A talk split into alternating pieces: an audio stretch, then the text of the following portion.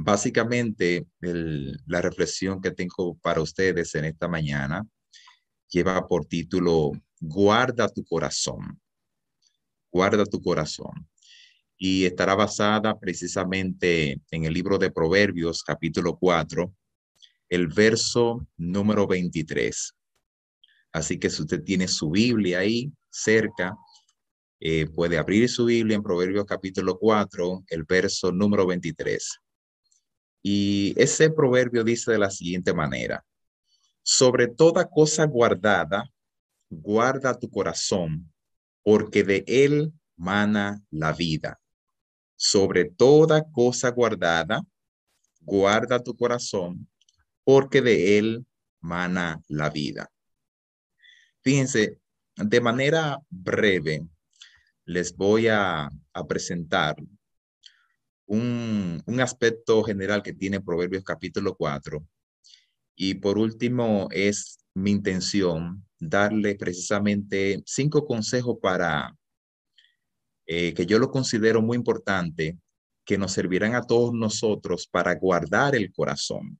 Cinco consejos para guardar nuestro corazón.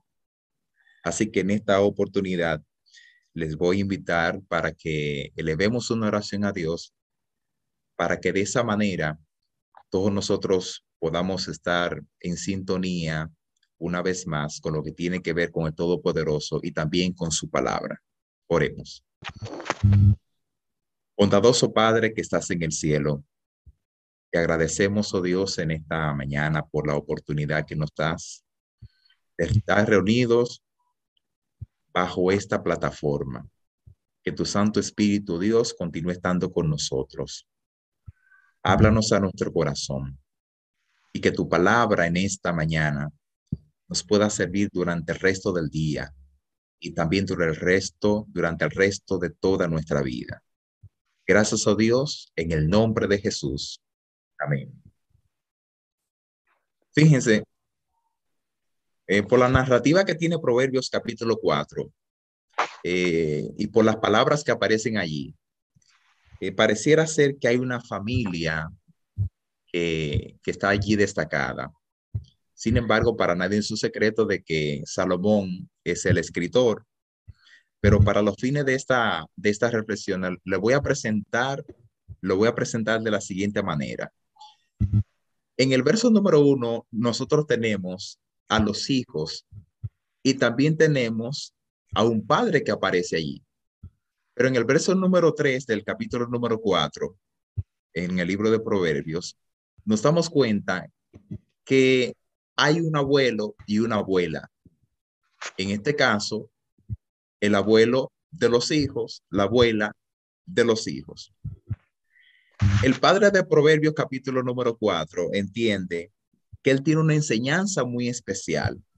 Su enseñanza es completamente especial y él entiende que los hijos hacen bien en estar atento y en escuchar la enseñanza que él tiene.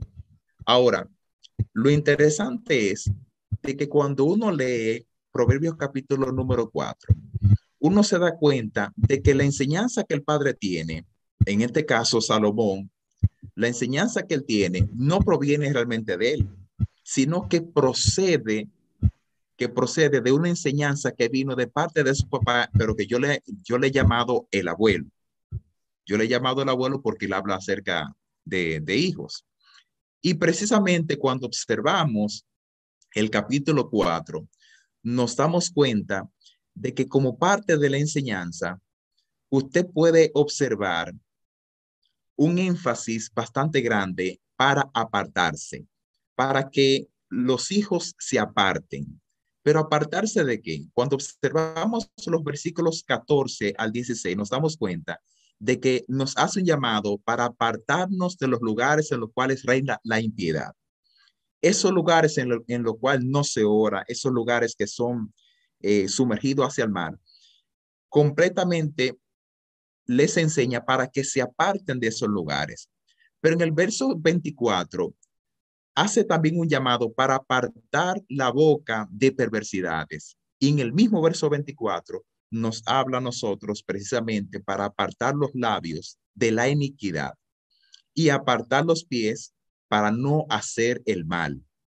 Entonces, como parte de la enseñanza que tiene para los hijos y que realmente Salomón lo recibió de su padre, hay un llamado enfático para uno apartarse, apartarse de los lugares donde se reina el mal, apartarse de, de boca de perversidades, apartarse de los labios de la iniquidad y también para uno apartarse, apartar los pies para no hacer el mal. Si bien es cierto que tenemos eso en Proverbio capítulo 4, también es cierto que Proverbio 4 tiene un llamado para guardar, hace un llamado a guardar cosas, como por ejemplo en el verso 4 tiene un llamado para guardar los mandamientos. En el verso número 13 tiene un llamado para guardar la instrucción. En el verso 20 tiene un llamado para guardar mis palabras. Y en el verso 23 hace un llamado para guardar tu corazón. Entonces, cuando uno observa el hecho de que hay que apartarse y al mismo tiempo guardar, en este caso, cuando hablamos acerca de apartar los pies para, para no hacer el mal, está siendo un llamado para guardar los mandamientos.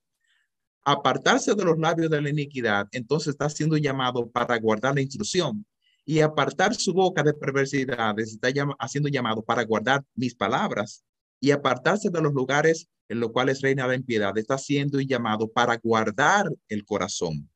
Sobre toda cosa guardada, guarda tu corazón. Así que la enseñanza es completamente básica. Aparte de las cosas que realmente son infructíferas, pero sobre toda cosa guardada, en este caso que se guardan los mandamientos, la instrucción y mis palabras, el mensaje es, sobre toda cosa guardada, guarda tu corazón.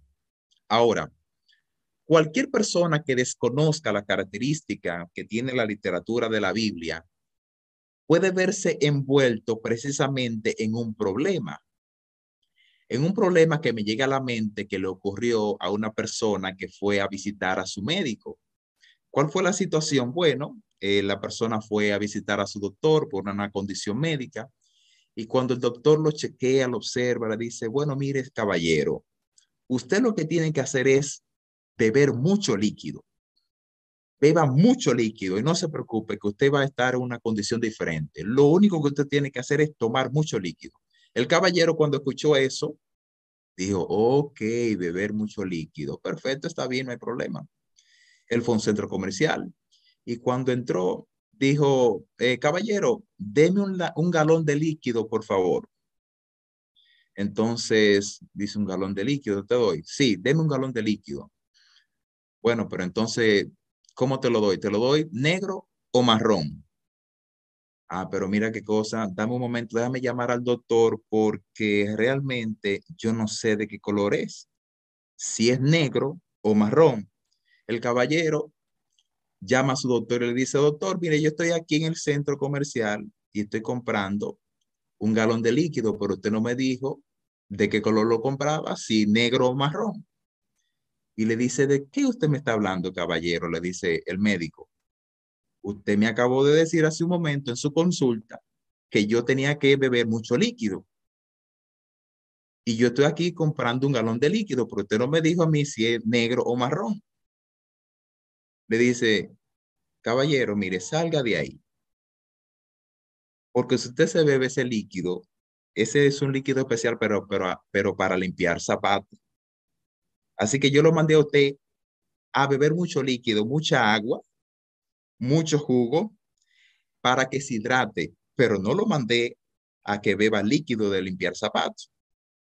Entonces, cualquier persona que desconozca la característica de la literatura de la Biblia puede tener un problema con este versículo de Proverbios capítulo 4, verso 23, porque dice, sobre toda cosa guardada, guarda tu corazón. Una persona puede decir, bueno, pero yo puedo guardar mi dinero en una gaveta. Yo puedo guardar, por ejemplo, mi ropa en un closet. E inclusive yo puedo guardar mi vehículo en mi marquesina, pero ¿cómo guardar mi corazón? ¿Cómo guardar eso? Porque mínimo, para guardar mi corazón yo tengo que estar conectado a una máquina para que alguien me lo saque. Y yo tengo un grave problema. Sin embargo, cuando uno entiende, entiende las características que tiene la, la escritura de la Biblia, entonces nos damos cuenta de que la palabra corazón aparece más de 900 veces en la literatura de la Biblia. Y es interesante que en ninguna de esas, salvo una excepción, salvo una sola excepción, pero por lo general no se refiere al órgano que bombea la sangre. A excepción, aparece en el capítulo, eh, en Éxodo capítulo 28, los versículos 29 al 30, me parece que es, donde allí nos habla acerca de que el pectoral del juicio se puso sobre el corazón de Aarón. Solamente la Biblia hay esa excepción. En todas las demás, entonces, aparece la palabra corazón con, con la idea del intelecto o la idea del pensamiento, de las emociones y también de la voluntad. Así que el proverbio pudiera decir de la siguiente manera, sobre toda cosa guardada, guarda tu mente porque de ella mana la vida. Sobre toda cosa guardada, guarda tu mente. Ahora bien, ¿cómo guardar nuestra mente? Y es ahí donde quiero darte cinco consejos que yo entiendo que son muy, pero muy especiales y que de manera personal a mí me han ayudado muchísimo. Y, pienso que si hay algo que de alguna manera ha sido muy beneficioso para ti, yo entiendo que uno hace bien en compartirlo. Y el primer consejo que te doy para guardar tu mente, para guardar tu corazón, es que tú decidas en el nombre del Señor Jesús, con la ayuda del Todopoderoso, que tú decidas ser feliz. Decide ser feliz con lo que tienes. Decide ser feliz con la esposa que tienes. Decide ser feliz con los hijos que tienes. Decide ser feliz con la casa que Dios te ha permitido tener. Decide ser feliz con los muebles que Dios te ha permitido tener. Decide ser feliz con todas las bendiciones que Dios te ha dado. Decide ser feliz. Fíjense, yo hace un tiempo atrás eh, tenía una infelicidad muy grande con lo que tiene que ver con la adquisición de un vehículo. Eh, gran parte de mi familia tiene vehículos altos y los cuales yo lo he conducido y, y realmente uno se siente muy, muy cómodo en vehículos altos y más que uno tiene un tamaño promedio. Y cuando me incursioné para comprar el vehículo, yo me fui también por esa vía. Y rebuscando y rebuscando, eh, observé en la red un lugar donde tenían un vehículo que me gustaba muchísimo, como nosotros decimos acá, una jipeta excelente, una jipeta muy buena. Y cuando fui al lugar, pero cuando me dijeron los términos y las condiciones, porque en la página tenían una cosa, pero ellos tenían otra, entonces yo salí muy cabizbajo con la idea de que realmente, wow, pensaba que iba a traer el vehículo, pero realmente no se pudo. Después, estaba incursionando para, para un carro y cuando lo observé, excelente, ese es, ese es, muy bien pero tampoco por los términos y las condiciones no se pudo. Pero en una ocasión venía con mi hermano en su vehículo y vimos un carro del año, un Toyota Camry del año, aro 17, unas gomas excelentísimas. Y cuando, oye, me vamos a observar ese carro, cuando estamos ahí, cuando me dicen los términos y las condiciones, excelente, muy bien. Entramos en, en el trato hasta que finalmente pudo realizarse la compra. Y ese carro, ese Toyota Camry, es del año 1997. Y yo estoy muy feliz con ese carro. Yo estoy muy feliz porque es una bendición de Dios. Y que no se crea nadie, por ejemplo, que que digamos, si a mí me invitan a un lugar que yo lo voy a parquear, digamos, en un lugar donde no lo vean, no, no, si el parqueo está de frente, ahí yo lo voy a parar. Porque yo he decidido ser feliz realmente con las bendiciones que Dios me ha permitido tener. Yo tengo para decirle a cada uno de ustedes lo siguiente, que la infelicidad enferma, escuche eso, la infelicidad enferma la mente. En un momento determinado, Dios puede tener una bendición especial para ti, pero al, vivir en completa infelicidad, al no reconocer, al no aceptar realmente las bendiciones que Dios tiene, entonces fácilmente no reconoces las otras, no, no, no puedes reconocer las otras oportunidades que Dios puede tener para ti. Así que mi consejo es que decidas en el nombre del Señor, con la ayuda del Todopoderoso, a ser feliz con lo que tienes. Le vas a hacer algo muy bueno a tu mente. Le vas a hacer algo muy bueno a tu corazón. Decide ser feliz con las cosas que Dios te ha permitido tener. Consejo número dos, para guardar tu mente, para guardar tu corazón. Saca tiempo para escuchar la música de tu, de tu preferencia. Sácate un momentito, cinco, diez minutos para escuchar esa canción que tanto te gusta. En tu momento de complicaciones, saca tiempo para hacer eso. Si te gusta un instrumento, por ejemplo, llámese la flauta, la guitarra, eh, la trompeta, escúchala. O si no, cómprala. Y quizá usted puede decir, pero pastor, yo no sé tocar guitarra, compra la guitarra. Pastor, pero yo no sé tocar flauta, cómprate una flauta. Yo tampoco no sabía tocar guitarra, pero compré una. Y por la gracia del Señor, Dios me ha permitido, eh, e inclusive hasta grabar algunas canciones, componer algunas canciones y me ha dado la oportunidad de tocar en algunas bandas, en, en algunas, eh, en algunos programas que hemos realizado, pero yo no sabía. Pero tengo para decirte que en tu momento de complicaciones le hace bien a tu corazón, le hace bien a tu mente sacar ese espacio especial y escuchar esa canción o tocar un instrumento.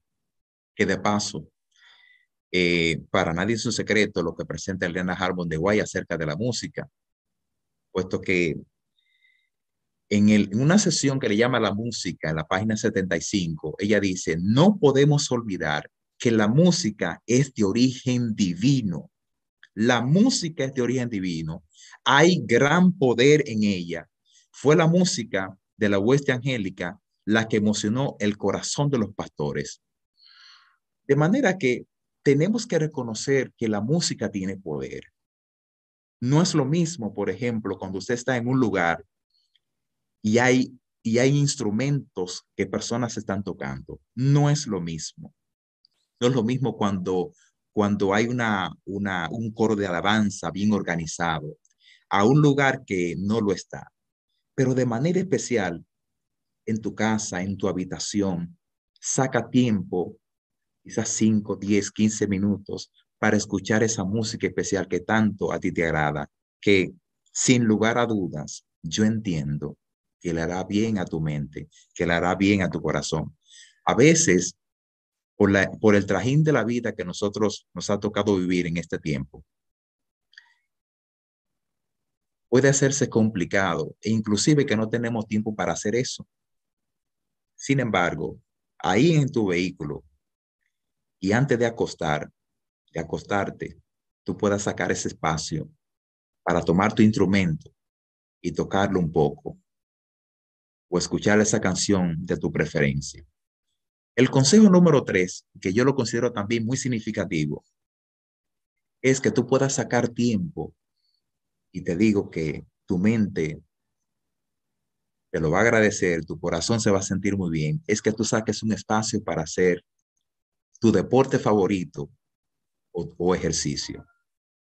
Hace unos años, mientras yo cursaba eh, la carrera de teología en la Universidad Adventista Dominicana, eh, quienes pasamos por, por esa experiencia de la teología eh, y quienes están en esta plataforma que han pasado por allá, en el caso, como sé que el pastor Gerardo Bautista pasó por, ese, por esa experiencia, de seguro que se va a reír un poco. Pero lo cierto es de que uno, en el caso mío, en el caso mío, eh, uno entraba al aula, al salón de clase con un libro leyéndolo. Uno salía con el libro leyéndolo. uno iba por los pasillos de la universidad leyendo el libro, con la cabeza hacia abajo. Uno entraba al comedor leyendo, uno entraba a la biblioteca leyendo, salía de la biblioteca leyendo, iba a la Baker leyendo, salía de la Baker leyendo. Y uno se pasaba todo ese trajín. Y cuando se combinaba también las labores de la, del programa de la iglesia universitaria, el asunto era un poquito mucho más fuerte. Y yo recuerdo en una ocasión donde a final del, del periodo de clase había una fuerte carga académica y al, combinada con una con los trabajos de la universidad, con los trabajos de la iglesia. Y yo estaba tan cargado, tan cargado, que había que entregar un informe. Yo dije, bueno, yo creo que no voy a entregar eso. Y hablé con el maestro del momento y me dice, no, tranquilo, no te preocupes, entrégamelo más tarde. Digo, está bien, no hay problema. Y mientras caminaba, estaba completamente estresado de tantas ocupaciones. Miré hacia mi derecha y me acordé que yo juego baloncesto. Y para colmo, había unos muchachos ahí jugando. Digo, me voy a quitar mi camisa, mi corbata y mi pantalón y mi zapato y yo voy a jugar baloncesto. Así que después de ganarle a todo mundo allí, me fui a darme un baño y cuando terminé de hacer eso, yo hice el informe en menos de 10 minutos. En menos de 10 minutos. Realmente, el ejercicio, el deporte, es sumamente significativo, completamente significativo. Todos nosotros hacemos bien en sacar un espacio para hacer ejercicio. El deporte de tu, de tu preferencia, hazlo.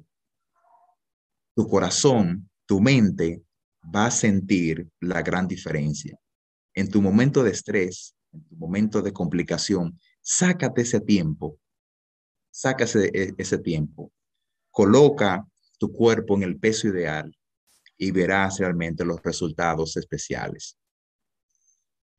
El consejo número cuatro, que yo entiendo que es muy especial y que nosotros hemos estado aquí eh, haciendo eso, es orar, orar. Elena de Guay en Dios nos cuida, en la página 113, nos presenta que en la obra de guardar el corazón debemos ser insistentes en la oración, no cansarnos de rogar al trono de la gracia por ayuda. Aquellos que toman el nombre de, de cristianos debieran acudir a Dios con sinceridad y humildad, pidiendo ayuda. El cristiano no siempre puede estar en una posición adecuada para la adoración, pero sus pensamientos y sus deseos siempre pueden dirigirse hacia arriba. La oración es muy significativa. Yo recuerdo cuando tenía unos nueve, diez años, eh, mis padres me enviaron para ayudar en un colmado. Y yo entraba a ese colmado ahí a las siete de la mañana y salía a las ocho de la noche. Siete de la mañana, ocho de la noche. Y todo el tiempo, diario, diario, todo el tiempo. Y en la escuela hubo un, un paseo, se organizó un paseo y ese paseo costaba 50 pesos. Yo emocionado, digo, bueno, excelente, 50 pesos.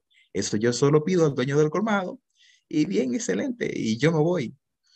Y después de tener cierto tiempo ahí en ese colmado, hablo con la persona, le digo, mire, hay un paseo en la escuela y ese paseo cuesta 50 pesos.